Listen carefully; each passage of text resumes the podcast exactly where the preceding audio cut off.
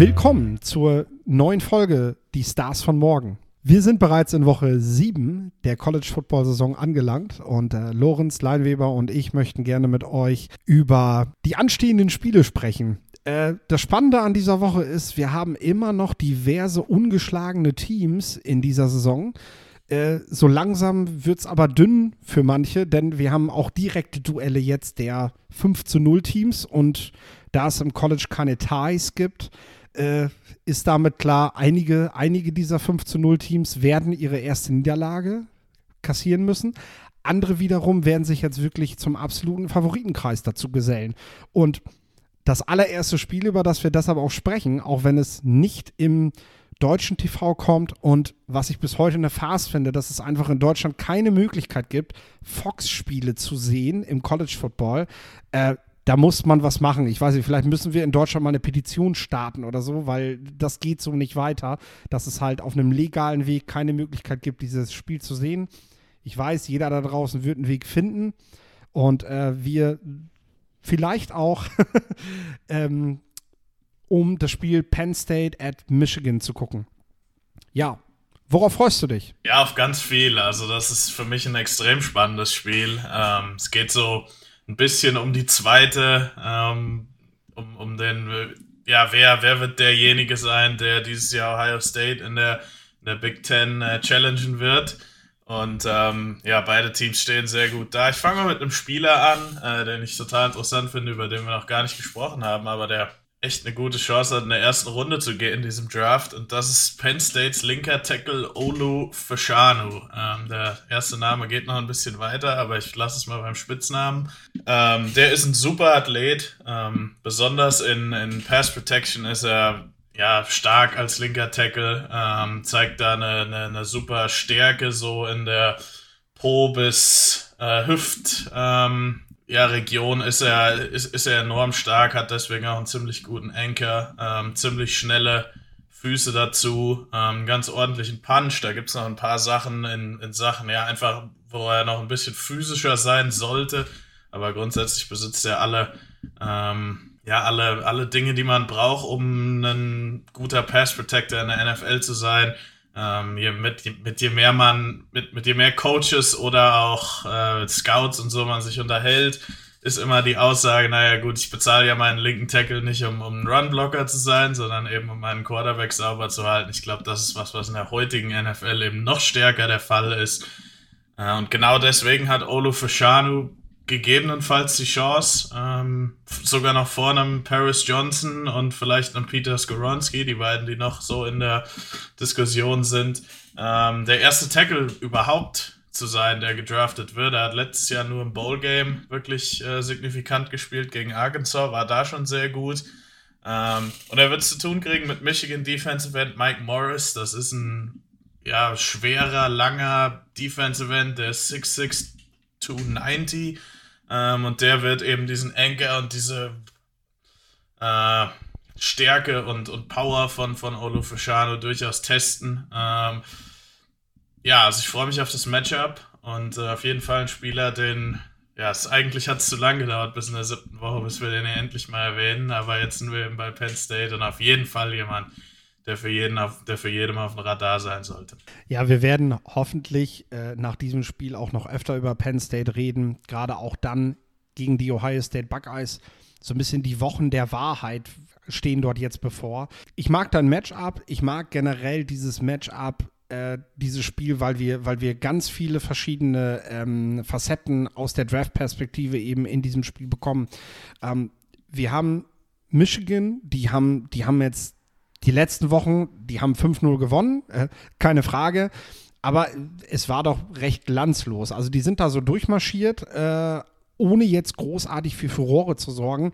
Liegt sicherlich auch ein Stück weit daran, dass sie mit dem Freshman Quarterback halt auch erstmal darauf verdacht waren, überhaupt diese Spiele zu gewinnen. Und äh, es geht am Ende des Tages ja auch nicht darum, ob du, ob du in besonderer Art und Weise gewinnst, auch wenn sie im AP-Poll jetzt erstmal auf Platz 5 herabgestuft wurden heißt es halt jetzt erstmal noch gar nichts. Die haben am Ende 18 der letzten 20 Spiele gewonnen und wenn sie weiter gewinnen, äh, haben, sie, haben sie eben auch noch klare Playoff-Chancen. Dann steht am Ende eben die Aufgabe mit den Ohio State Buckeyes bevor. Ich finde gut, find gut, dass du das mit dem Left Tackle sagst, denn äh, Quarterback Sean Clifford, der äh, in den letzten Jahren auch immer mal so ein paar wackelige Performances hatte, finde ich, wirkt, wirkt dieses Jahr sehr souverän. Äh, wir haben zwar diverse Turnover von der Penn State, wenn man die Statistik ansieht. Äh, wenn man dann aber mal genau hinguckt, sieht man, dass die fast alle aus demselben Spiel kommen, und zwar gegen Northwestern. Und da hat das so geregnet, der Ball gleich glich meiner Meinung nach einem Stück Seife. Also äh, wir haben auf beiden Seiten des Balls einfach super viele Turnover in diesem Spiel gehabt, gerade zu Beginn des Spiels. Penn State hat das Ding nachher, glaube ich, klar gewonnen, aber da rühren halt die meisten Turnover her. Da brauchen wir also nicht mehr großartig drauf eingehen. Und äh, Sean Clifford hat äh, dieses Jahr wieder spannende Receiver. Und einen besonders, das ist der Parker Washington, der so ganz wichtige Catches durch die Mitte macht, der auch da fängt, wo es halt weh tut, ähm, der mit seinen 510 und 215 Pfund schon fast eher einem Running Back gleicht, wenn man sich das anguckt. Und damit natürlich auch einiges nach dem, nach dem Catch natürlich noch machen kann. Was so ein bisschen abfällt, ist so, was so an der Seitlinie abgeht. Du hast mit John Dodson letztes Jahr eindeutig so einen Ballmagnet gehabt, der da am, am Rand noch echt was reißen kann. Das fehlt Parker Washington. Auf der anderen Seite muss man sich natürlich auch fragen, ist er da einfach noch nicht eingesetzt worden, weil er nicht gefordert war? Also können wir das vielleicht in so einem Spiel gegen Michigan auch sehen. Denn mit DJ Turner hat er auf jeden Fall einen Cornerback, der ihm, ja, der ihm praktisch genau das nehmen kann. Also der bevorzugt äh, Slot Receiver bespielt, ähm, dort eben eigentlich jede Bewegung mitgehen kann und den du eben genau mit solchen mit solchen gut platzierten Bällen eben schlagen musst, wenn du gegen so einen Spieler gewinnen musst. Und äh, das gilt generell, wenn man so in die Historie der Michigan, Michigan Cornerbacks geht, ähm, gilt das generell für diese Cornerbacks, dass sie eben in diesen Bereichen sehr, sehr stark sind, sehr bewegliche Cornerbacks sind. Da bin ich tatsächlich sehr gespannt drauf, was Parker Washington da reißt. Hast du weitere Matchups, die auch ein Stück weit entscheidend für das Spiel sind, so wie dein letztes Jahr auch auf jeden Fall? Denn Sean Clifford mag nicht gerne Druck. Ja, mag nicht gerne Druck und unabhängig von den Matchups. Ähm, bei den Receivern würde ich gerne noch Mitchell Tinsley reinwerfen. Äh, ich habe das mal erläutert, dass ich einen Kumpel bei Western Kentucky habe, der auch ein sehr großer Fan von Mitchell Tinsley ist, der, äh, finde ich, bis jetzt eine super äh, Saison in der Big Ten spielt und auch durchaus ein Receiver ist, der meiner Meinung nach gedraftet werden wird äh, nach dieser Saison. Oder vielleicht hat er noch ein Jahr übrig, wer weiß äh, mit den ganzen, äh, mit der ganzen extra Eligibility, die es da gibt, äh, die das Ganze immer ein bisschen kompliziert macht. Nee, aber ich finde, es ist ein ganz wichtiges Spiel. Einmal ähm, für Sean Clifford, der ja viel kritisiert wurde, auch durchaus zu Recht. Ähm, wenn er jetzt mal Michigan schlagen kann und sich und Penn State damit so ein bisschen auf Playoff-Kurs bringen kann, Sicher muss man erst noch durch Ohio State, aber auch mit einer Niederlage in der Big Ten könnte man trotzdem noch auf Playoff-Kurs sein. Aber die, die Spiele müssen natürlich erst gespielt werden, aber das ist ein ganz wichtiges Spiel für Sean Clifford.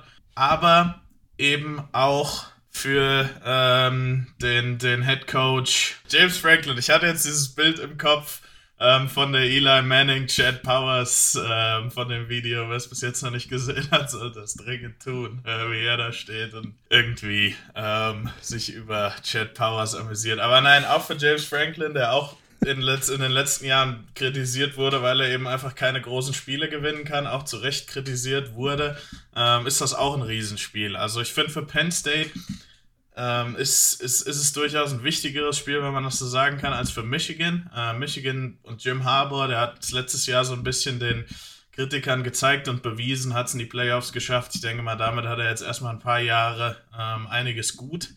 Aber für, für Penn State, also ich finde, so langsam müsste es dann mal klappen jetzt, weil man, man hat immer viel Talent auf dem Roster, aber gerade in der Sean Clifford, ähm, James Franklin, Ära in den letzten, wie lange spielt, startet Sean Clifford da jetzt drei, vier Jahre. Ähm, hat es eben immer gefühlt gegen diese, gegen die Top-Teams nicht, nicht ganz gereicht.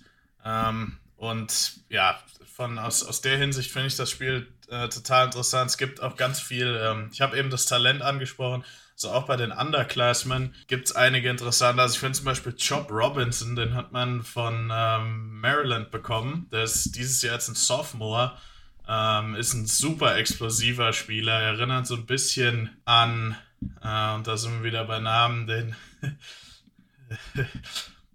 Aziz Ojolari, da, da ist der Name, ähm, der halt einfach mit, mit Speed gewinnen kann. Und dann, ja, die Quarterback-Frage, Penn State hat auch einen super Freshman-Quarterback in Drew Alar, der riesig gehypt wurde, der ja unglaubliche Trades hat, einen, einen starken Arm, ähm, athletisch und so weiter und so fort.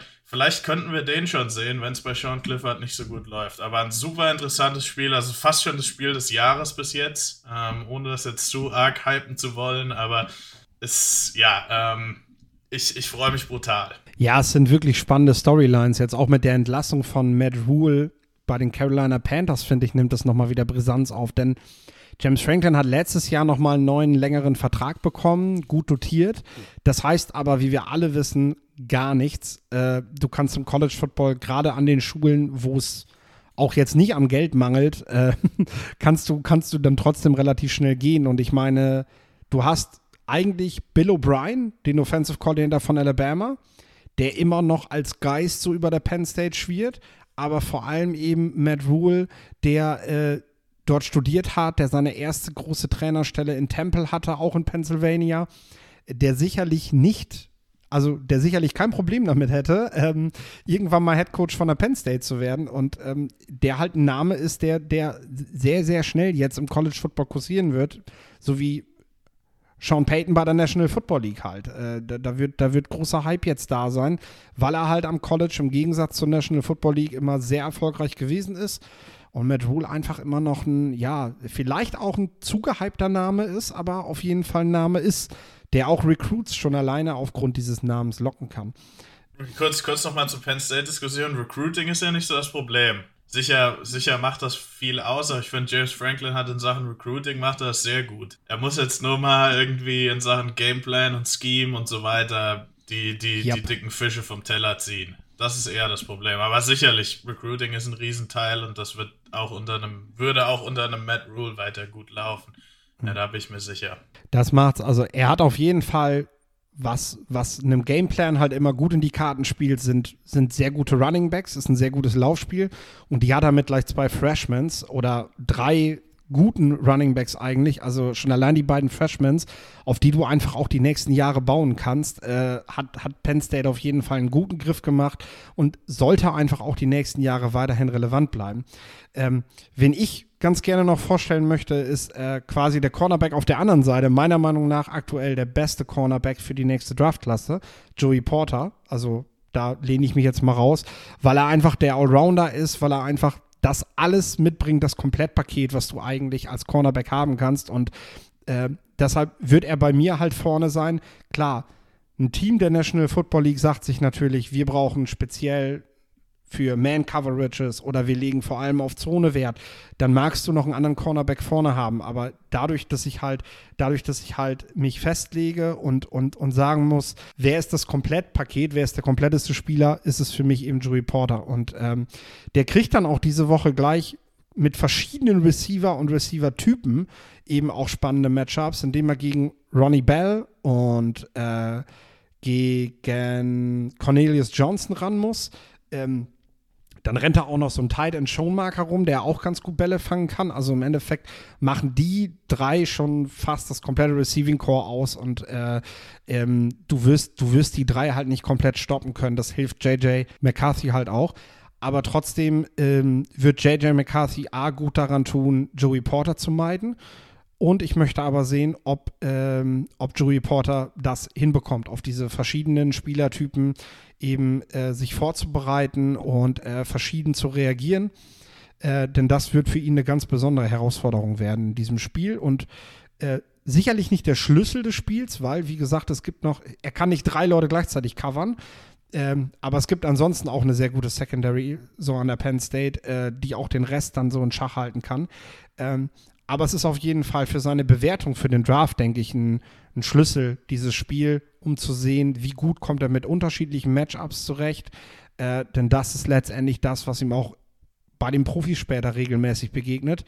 Der beste Receiver ist nicht jedes Mal derselbe Typus Spieler und äh, du erwartest von deinem ersten Cornerback halt, dass er alle stoppen kann. Ähm, und da, da wird für mich tatsächlich ein Blick drauf gehen. Ja, äh, das zu dem Spiel. Ähm, ich wollte noch was loswerden. Ich bin äh, die Tage mal wieder in meinem äh, Lieblingsfootballladen gewesen bei Marqueur Sports in Oldenburg im Herbertgang. Auf zwei Stockwerken Footballladen, Merchandise und natürlich auch ganz viel Football-Equipment in einer sehr schönen Atmosphäre, wie ich finde. Also ich kann jedem nur empfehlen, da, da als Nordlicht oder auch wenn man mal hier in der Gegend ist, hinzukommen. In Oldenburg, Marqueur Sports. Ähm, ansonsten haben die auch einen Shop, haben jetzt, glaube ich, gerade wieder Crucial Catch, Caps und all solche spannenden Dinge. Ähm, European League of Football Merch gibt es auch. Äh, das Schöne ist, dass ich ihm einen Gutscheincode aus den Rippen leihen konnte und äh, ihr bekommt jetzt, wenn ihr Football Podcast bei ihm eingebt auf der Homepage, 10% und ich sag mal so, wenn ihr meinen Namen sagt, kriegt ihr im Laden sicherlich auch 10%. Also das kriegen wir hin und hoffentlich auch noch einen Kaffee drauf. Also äh, ich hoffe, der Marvin hört das jetzt und äh, sagt sich, äh, da muss ich muss ich, äh, muss ich ja ganz schön bluten und auch noch einen Kaffee mit rausgeben. Nee. Äh, schaut mal vorbei, schaut im Shop vorbei oder eben persönlich vor Ort. Es macht Spaß, auch mit den Jungs einfach mal eine Runde über Football zu schnacken. Wie gesagt, 10% mit dem Gutschein Football Podcast. Das jetzt mal als ein bisschen Werbung hier dabei. Und äh, dann wollen wir zwei auf das nächste Spiel schauen. Und zwar um 21.30 Uhr habe ich für uns rausgesucht NC State Wolfpack gegen Syracuse Orange. Beides gerankte Teams. NC State hatte man vor der Saison schon so ein bisschen als Geheimfavorit auf dem Zettel. Jetzt ist Devin Leary verletzt und man weiß noch nicht, ob er wirklich dabei sein wird. Und äh, jetzt droht so ein bisschen nach der Niederlage gegen Clemson, dass, dass, so, dass so binnen zwei, drei Wochen so alles zusammenbricht, was man sich eigentlich erträumt hat. Denn wenn die gegen Syracuse verlieren, sind die, sind die eigentlich aus dem Rennen. Denn Clemson wird keine drei Spiele verlieren, weil das müssten sie, weil am Ende gilt ja auch der direkte Vergleich bei zwei Niederlagen. So, so in der Division. Ähm, da werden sie nicht mehr vorbeikommen, das steht fest. Die brauchen eine ganz schön krasse Teamleistung, wenn der Leary tatsächlich fehlen würde, oder? Ja, auf jeden Fall, aber genau das ist das, was NC State auszeichnet. Äh, man hat ganz, ganz viele richtig gute College-Spieler, eigentlich auf fast allen Positionen. Also NC State war eines der Teams, ähm, was ich in den letzten Wochen für den NFLPA Collegiate Bowl gescoutet habe. Und da waren es echt, ich glaube, es waren 20 äh, Spieler, die tatsächlich relevant waren, weil es äh, eben Seniors waren, die viel spielen und da war eigentlich kein, ich weiß nicht, kaum einer, vielleicht einer dabei, äh, wo man gesagt hat, okay, der hat überhaupt keine Chance in der NFL ähm, einer Practice Squad zu landen oder in einem, in einem Camp zu landen. Alle anderen ähm, waren wirklich besser als das. Trotzdem war jetzt auch nicht so der dabei, okay, das ist ein sicherer Draft-Pick. Also es waren viele, viele Free Agents, ähm, aber trotzdem sehr gute College-Spieler äh, auf vielen Positionen. Und das, finde ich, macht dieses NC State-Team so ein bisschen aus dieses Jahr.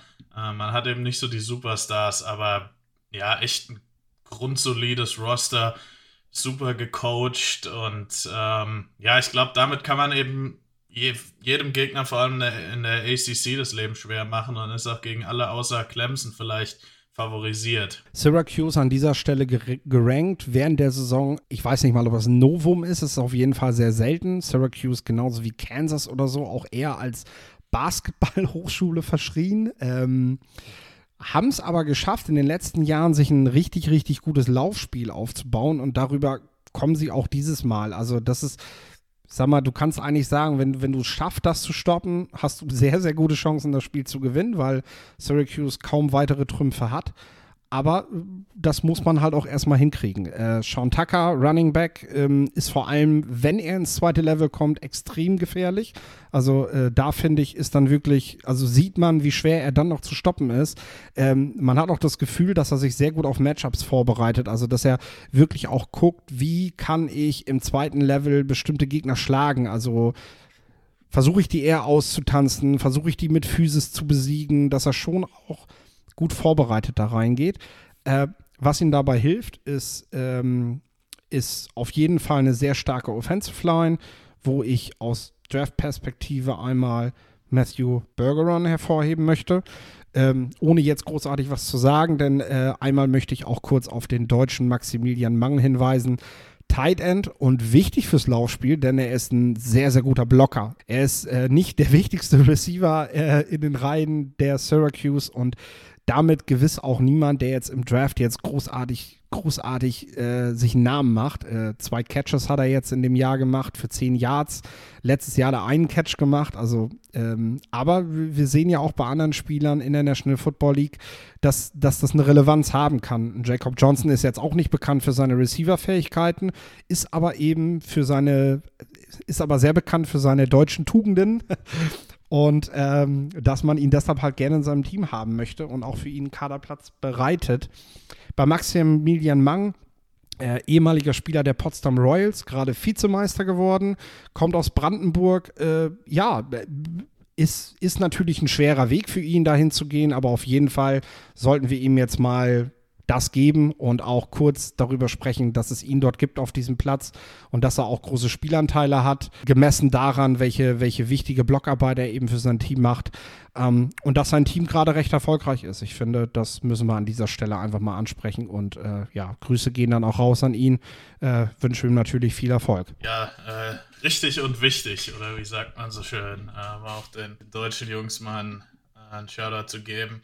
Ähm, Syracuse, die haben tatsächlich drei äh, Prospects, die meiner Meinung nach in den Top 100 gehen könnten. Äh, deswegen auch so ein gutes Team und deswegen auch gerankt. Sicher sind da auch noch andere Dinge, die, die eine Rolle spielen. Aber ja, den ersten hast du schon angesprochen mit Sean Tucker. Ähm, dann finde ich Garrett Williams, der Cornerback, der super in eine moderne Cover 4 ähm, Defense in der NFL reinpasst. Ganz wichtig, ja ja, ähm, der eben in, in Space sehr gut ist. Also er ist jetzt nicht der beste Press Corner, aber so dieses Asante Samuel Jr. Modell oder Typ, typ Corner ist er eben. Äh, der wird es mit Daryl Jones zu tun kriegen. Das ist ein Receiver, der von ähm, Virginia oder Virginia Tech, habe ich mir jetzt nicht aufgeschrieben, rüberkam zu, zu NC State, der zwar für die nicht der, nicht der Nummer 1 Receiver ist, aber ein großer Receiver ist mit gutem Speed, der wahrscheinlich in der NFL ein ordentlicher Special Teamer werden könnte.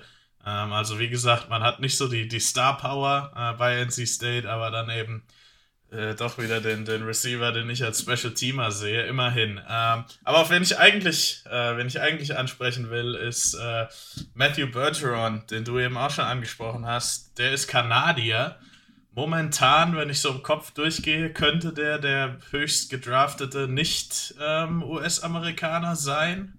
Also ich habe da jetzt wen total offensichtliches unterschlagen. Aber Bergeron... Ich, von diesem Jahr sprichst ja, du ja, von 2023. Ja. ja, Bergeron ist so in der Region der dritten Runde ungefähr, ist ein ähm, linker Tackle mit ordentlicher ähm, Beinarbeit. Äh, ist jetzt nicht, ist, ist jetzt kein Olu Fushanu oder so, der eben total explosiv ist, aber vor allem seine Hände ähm, finde ich immer wieder gut. Die sind schwer, die sind stark. Ähm, damit kann er auch mal, ähm, also wenn, wenn er seinen, seinen Punch sozusagen setzt, dann ist er schwierig für Rusher zu schlagen. Und ich glaube, dass er so ein, so ein Swing-Tackle am Anfang und dann vielleicht auf rechtem oder linken Tackle. Ich sehe ihn jetzt nicht unbedingt als Guard, weil ich denke, er hat nicht so die die Flexibilität in den Knien. Aber ansonsten, ja, ein, ein guter, ein guter linker Tackle. Ja, also genau, als, als Kanadier äh, ja auch ganz interessant für die internationale ähm, Football-Community. Ein Spieler, den du sicherlich auch auf dem Zettel hast, wenn wir über das Wolfpack nochmal reden wollen. Äh, ich habe das, hab das auch vielleicht habe ich es jetzt noch nicht gesagt, aber dann sage ich es jetzt. Ähm, wir, wir, haben ja über die Teamleistung gesprochen, die geschlossene, und ich denke, gerade die Front Seven muss sich eben geballt diesem, dieser, dieser Rush Attack der Syracuse Orange entgegenstellen. Und äh, da hast du dann noch die beiden Linebacker, Peyton Willis und Drake Thomas. Drake Thomas ist so, so, so, so der, der, ja, vielleicht so ein bisschen so dieser konservative Linebacker, der, der viel Spielintelligenz zeigt, aber eben ja, ich weiß nicht, ob die NFL wirklich in Verzückung gerät, gerät, wenn er dann nachher beim Combine testet und so.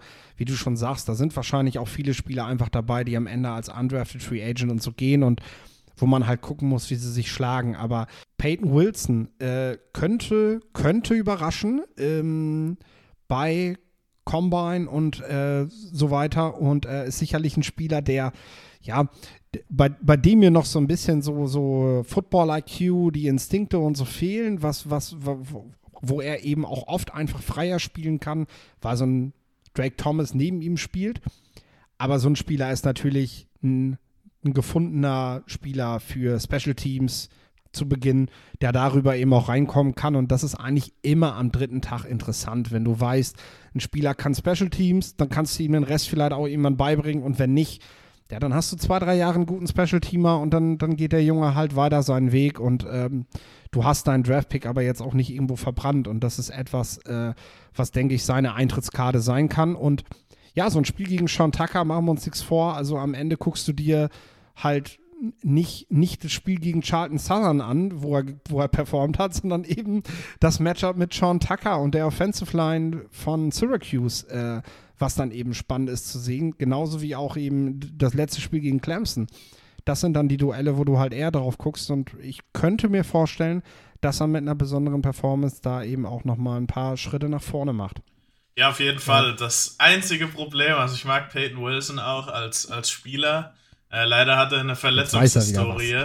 Ähm, okay. Die bedenklich ist. Also, er, er, ist tatsächlich einer, von dem ich letzten Sommer den, den Film gesehen habe und auch dachte, okay, vielleicht ein dritte, vierte Runde, so ungefähr. Ähm, mich, ich wurde mir, ich, ja, mir hat dann nur leider jemand äh, mitgeteilt, dass der Arme zwei äh, Kreuzbandrisse hinter sich hat und eine schwerwiegende Schulterverletzung sich letztes Jahr zugezogen hat. Ähm, ist außerdem mal festgenommen worden, aber ich glaube, das ist jetzt nicht so schlimm. Aber ja, halt leider jemand, der bei vielen Teams leider wegen seinem äh, wegen seiner Verletzung vielleicht vom Bord äh, gekickt wird. Aber durchaus jemand, der talentierter ist als ein Priority Free Agent, meiner Meinung nach. Nur das ist leider sein, sein Problem. Da bist du bei den Background-Checks tatsächlich äh, schon um einiges weiter als ich. Ähm, bin jetzt gerade echt noch so bei dem, was so auf dem Platz passiert und ähm, das ist tatsächlich was, was so bei mir meist so, so, ja, nach dem Combine eigentlich erst, wenn ich vorher nichts höre, so richtig rankommt, wo ich sage, äh, jetzt, jetzt, jetzt habe ich quasi mein Board fertig und jetzt gucke ich nochmal, wo, wo muss ich jemanden jetzt einfach vom Board streichen, äh, weil der da einfach nicht hingehört. Ist auch völlig normal. Also ich weiß das nur, weil es mir jemand gesagt hatte. Ähm, das kommt ja, das ist auch gar kein Ding. Das finde ich ja auch gut. Das belebt ja auch den Podcast, dass du, dass du da bereits äh, solche Hin Hintergründe hast. Ich glaube, ähm, letzte Woche äh, Spencer Sanders oder so vor zwei Wochen war, hast du auch ein bisschen was zu erzählt, aber nur angedeutet. Ähm, da wird ja dann sicherlich auch noch was rauskommen, wenn das dann erst dann soweit ist. Lass uns doch, wir können jetzt auf das letzte Spiel ganz groß eingehen und nochmal so Draft-Matchups raussuchen. Wir werden vielleicht auch nochmal ein, zwei Spieler nennen.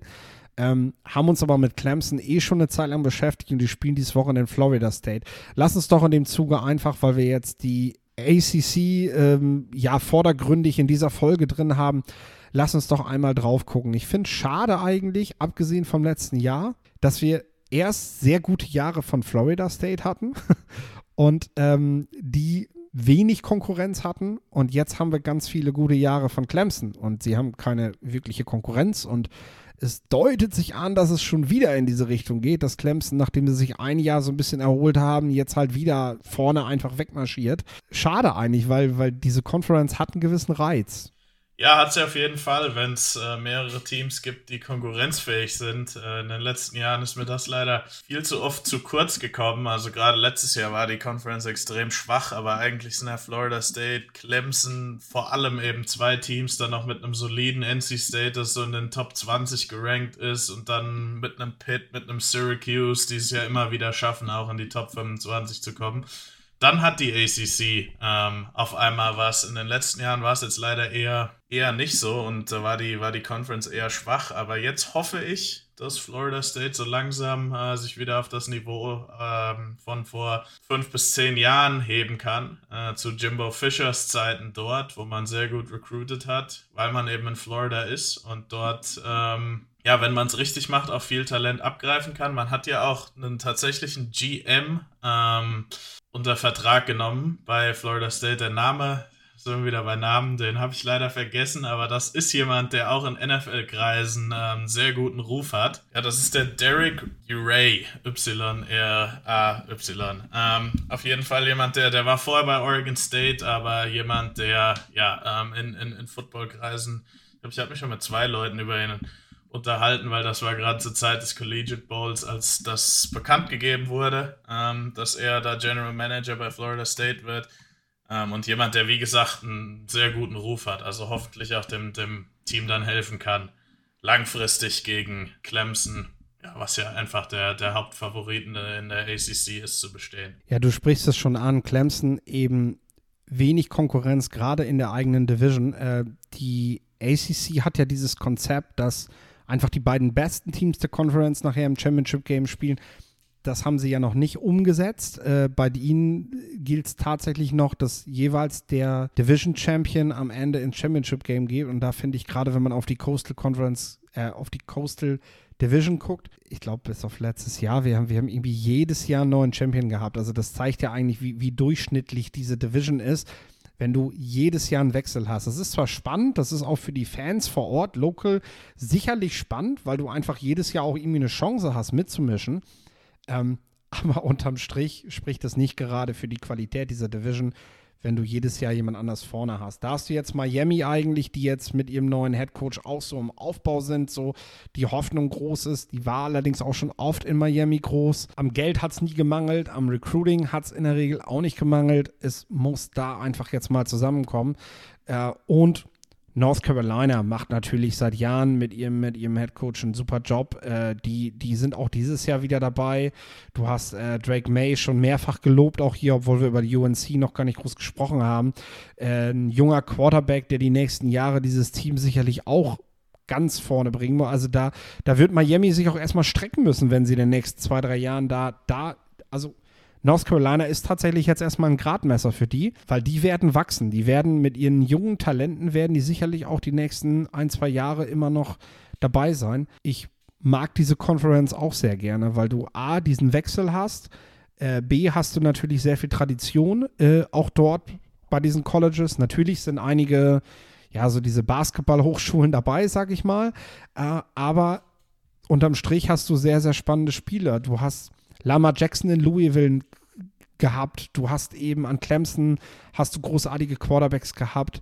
Du hast von Miami sehr, sehr viele, sehr, sehr viele historische Spieler. Die hatten vielleicht das, das beste College-Team, was es je gab. Äh, ne? Ähm, da mag Georgia aus dem letzten Jahr sich gerne mit messen oder die Louisiana State Tigers mit ihrer Offense vor, vor wenigen Jahren mit Joe Burrow.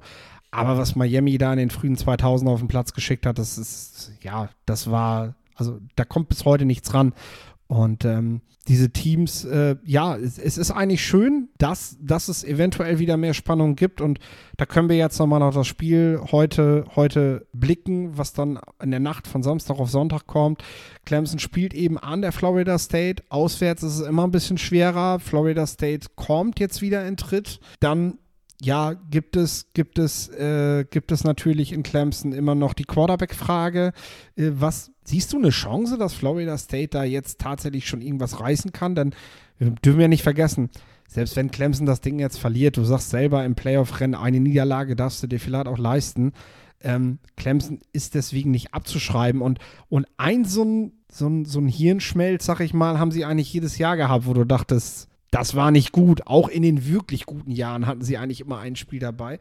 Vielleicht hat Florida State ja Glück und das ist ausgerechnet diese Woche. Ja, Florida. Was denkst du zum Spiel? Ja, Florida State, die haben durchaus ähm, eine explosive Offense. Also ich, ich kann es mir vorstellen. Ich schätze auch Clemson, sicherlich sind sie besser als letztes Jahr. Die Offense hat sich deutlich gebessert. Ähm, schätze sie aber trotzdem jetzt nicht als das garantierte ähm, Team ein, was mit einem oder gar keiner Niederlage durch die ACC marschiert und dann ähm, als Nummer 4 in die Playoffs einzieht. Äh, ich sehe durchaus Potenzial oder Chancen, dass Florida State das, das Spiel für sich entscheiden kann. Also auch ein Team wie Wake Forest hat es ja extrem eng gemacht. Und ähm, NC State, gut, war jetzt nicht ganz so knapp, aber Clemson, die sind auf jeden Fall schlagbar. Und an einem Sahnetag für Florida State kann das passieren. Ich kann ja noch mal ganz kurz ein Matchup mit reinwerfen. Also Jared Verse, den Edge Rusher, den ich ja, glaube ich, relativ früh ähm, auch hier im, im Podcast ein bisschen gehypt habe, hat sich danach leider direkt am Knie verletzt, hat aber jetzt in den letzten Wochen wieder ein bisschen mehr gespielt, sieht noch lange nicht so gut aus wie in der ersten Woche gegen LSU, wo er wirklich dominant war. Aber wenn er zur alten Form zurückfinden kann, einen zukünftigen NFL Offensive Lineman in Jordan McFadden, ich sage jetzt mal in Anführungszeichen, beherrschen kann, dauerhaften Druck auf DJ Uyunglele ausüben könnte, das würde natürlich ähm, den, den, den Clemson Äh, das würde natürlich Florida State sehr, sehr viel helfen. Also Jordan McFadden, der linke Tackle von Clemson, der wird wahrscheinlich in der NFL ein, ein Guard werden, aber ist trotzdem ordentlicher ähm, College linker Left Tackle. Ja, aber Jared Verse, der könnte so ein bisschen, gerade für eine Defense, die immer noch, ja, ich sag mal, mittelmäßig bei Florida State, das könnte so jemand ähm, durchaus nochmal den Unterschied machen. Wenn er wirklich, ich sag mal, bei 95% ist. Ja, ich finde tatsächlich, wenn Florida State in diesem Spiel was reißen will, dann müssen sie einfach besseres Offensive Line Play zeigen als in den Vorjahren. Dann müssen sie zeigen, dass sie da, da an der Front jetzt einfach wieder mehr zu bieten haben. Ähm, der Scott Junior ist so ein, gibt mir so einen Hoffnungsschimmer. Allerdings hat er auch immer wieder, na, so ein paar Lapsusse noch drin, sag ich mal. Äh, und das, das werden die Edge Defender, gerade die eben viel auch über Technik und Power und so kommen an der Clemson mit Miles Murphy, mit KJ Henry und eben auch drinnen dann mit, äh, mit Brian Brissy, der, der, der sehr wahrscheinlich jetzt auch wieder zurückkommen wird, nachdem er, nachdem er nach dem Tod seiner kleinen Schwester äh, lange Zeit, also jetzt die letzten Wochen nochmal ausgefallen ist mit, mit ich glaube, eine Nierenentzündung, Nierenbeckenentzündung oder so ist es gewesen, die ihn zurückgeworfen hat. Das ist sagen wir mal, die offizielle Fassung. Ich hätte auch total verstanden, wenn man einfach gesagt hätte, der Junge will gerade nicht Football spielen, der hat einfach was anderes im Kopf, weil ich das auch total verstehen kann bei der ganzen Geschichte. Und ich vermute auch ein Stück weit, dass das eher dahinter steckt da. Aber ähm, ja, es ist halt immer noch in der Sportwelt so mental und so willst du dir halt nichts vormachen lassen. Es gibt halt Spieler, die, die, die, die treten nach dem Tod von ihrem Vater oder so sofort wieder auf den Platz. Er hat das tatsächlich auch gemacht, ähm, um, um ihr zu huldigen, so ein bisschen, um daran zu, zu erinnern, aber hat sich danach dann erstmal freistellen lassen, was auch voll okay ist und absolut nachvollziehbar ist. Jetzt soll er mit der Ausdauer und so weiter wieder rankommen und ich denke, das ist, wenn Florida State was reißen will, müssen sie das halt irgendwie hinkriegen und das ist eine bärenstarke Aufgabe, wenn sie das hinbekommen und ich weiß nicht, ob ich Florida State da schon sehe, äh, dass sie das über so ein komplettes Spiel hinbiegen. Wenn ja, Hut ab. Also, also wenn ich es tippen würde, würde ich natürlich auch sagen, Clemson ist der Favorit. Aber die sind trotzdem, die sind angreifbar, die sind, die sind zu schlagen. Ja, und du musst an der Florida State halt auch erstmal gewinnen. Also das ist halt schon dann auch der Unterschied, wenn wir bedenken, wir hatten Spiele gegen die NC State und Wake Forest, die teilweise eng waren. Jetzt geht es halt auswärts auch dahin und das ist nicht leicht zu machen. Also das darf man schon auch am College nicht vergessen. Es steckt eine gewisse Tradition dahinter und für Florida State wäre es eben auch ein, ja, ein Signature-Win. Ne? Also es geht in die richtige Richtung, wenn man, wenn man Clemson hier an dieser Stelle schlagen kann. Wir rechnen jetzt nicht mit einem Blowout wie letzte Woche von Texas gegen Oklahoma. Ich muss das halt noch ansprechen. Ich hab's extra, ich habe extra meinen Mund gehalten. Deswegen tue ich es ja. Äh, ich habe tatsächlich zur Halbzeitpause ausgeschaltet, äh, beziehungsweise mir vernünftigen Football angesehen. Auch. Gab auch ein sehr gutes Spiel. Also äh, das, das zweite im Bunde war dann tatsächlich ein sehr guter, sehr guter Hinweis dafür, dass man doch auch guten Football um diese Zeit sehen kann. Ähm, nee, ich habe das nicht ausgehalten und ähm, muss dann aber eben auch sagen, nach vielen Jahren der Häme, die man eben auch für Texas hatte, äh, zu Recht hatte, muss man das jetzt halt auch aushalten, dass, dass dieses Jahr halt einfach noch gar nicht reicht. Ich denke aber, da jetzt den Panic-Button zu drücken, ist jetzt auch nicht der richtige Weg. Das kann man, denke ich, auch abhaken. Aber das ist natürlich etwas, was Florida State eventuell auch machen kann. Ne? Also haust du Clemson hier weg, wegen mir auch knapp, wirklich mit einem Battle, vielleicht auch mit in die Verlängerung. Ja, dann, dann gibt dir das natürlich sehr viel Selbstvertrauen, auch wenn es für den Ausgang der Saison sehr wahrscheinlich jetzt auch keine große Rolle spielen wird, ist es einfach sehr hilfreich. Uns ist sehr hilfreich fürs Recruiting, wenn du zeigen kannst, ey Leute, wir bauen hier was auf und wir können, ja, wir können mit, mit Florida State, mit diesem Standpunkt im Norden Floridas, wo man sicherlich nach Alabama, nach Georgia, sowieso in Florida recruiten kann, ähm, noch bis in die, ich nenne es mal, ja, Louisiana-Region, wo es ja viele sehr gute Footballspieler gibt, kann man damit auch ein Zeichen setzen. Und das, ja, das, das wäre extrem wichtig. Aber vielleicht ist es auch noch ein Jahr zu früh äh, für Florida State.